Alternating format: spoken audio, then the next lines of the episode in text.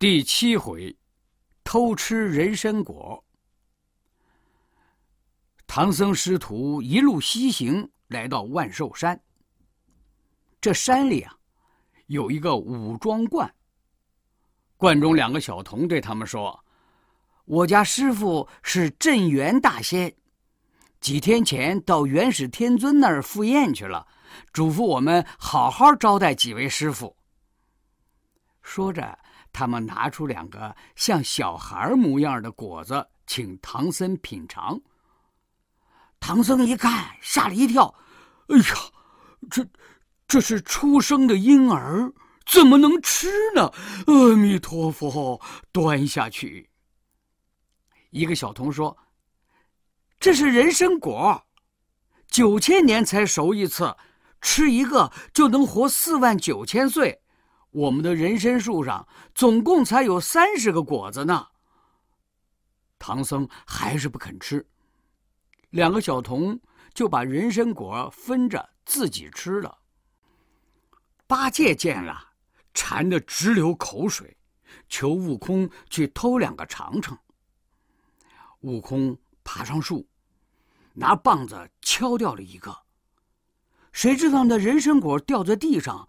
就钻进土里去了。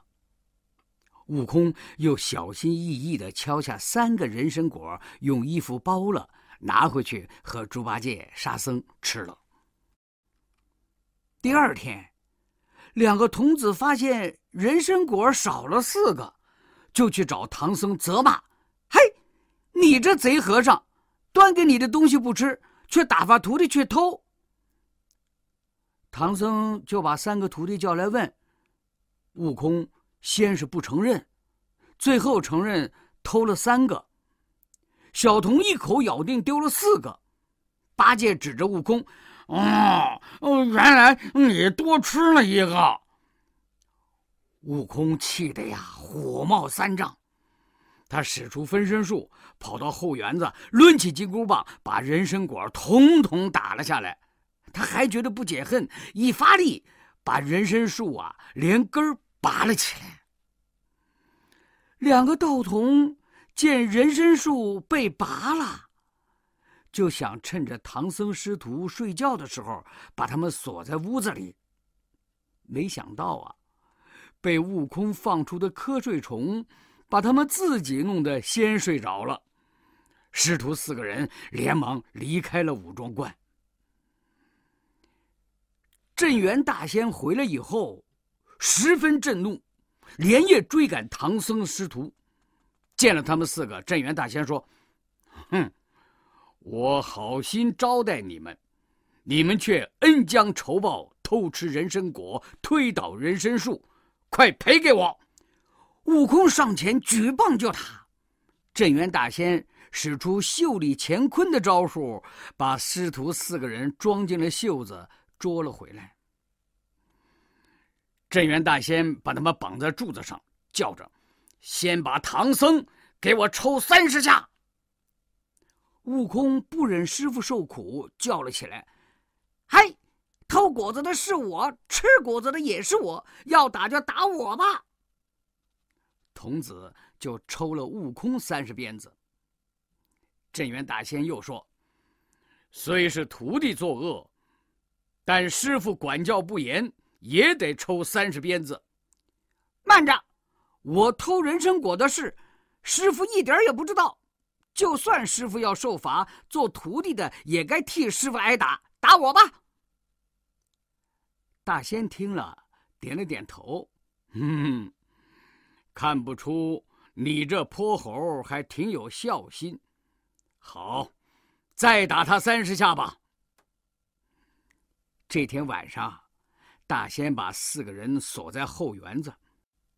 半夜里，悟空把身体变小，钻出绳索，救了师傅和两个师弟，又把几棵柳树根变成他们的样子，偷偷的溜走了。